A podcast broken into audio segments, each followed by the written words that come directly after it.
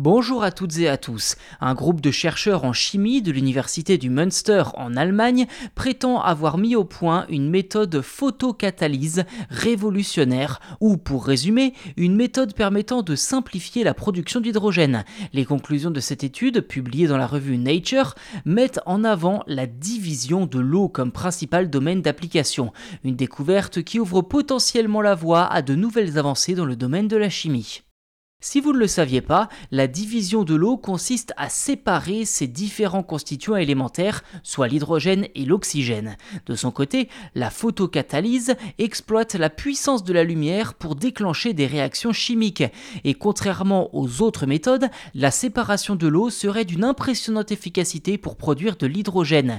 Mais si l'hydrogène vert est considéré comme une source d'énergie, la séparation des atomes d'hydrogène et d'oxygène demeure un défi majeur pour les industriels et les scientifiques.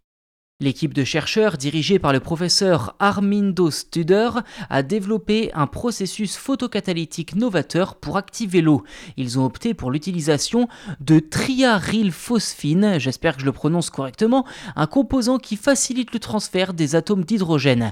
Une fois séparés, les atomes d'hydrogène deviennent manipulables par les chercheurs. Le professeur Studer a souligné que ce nouveau système fournissait, je cite, une plateforme idéale pour étudier les processus chimiques peu exploré qui utilise l'atome d'hydrogène comme réactif en synthèse. Fin de citation. Cette avancée prometteuse présente de nombreuses applications potentielles, notamment dans les domaines de la science des matériaux, de la recherche pharmaceutique et même de l'agriculture.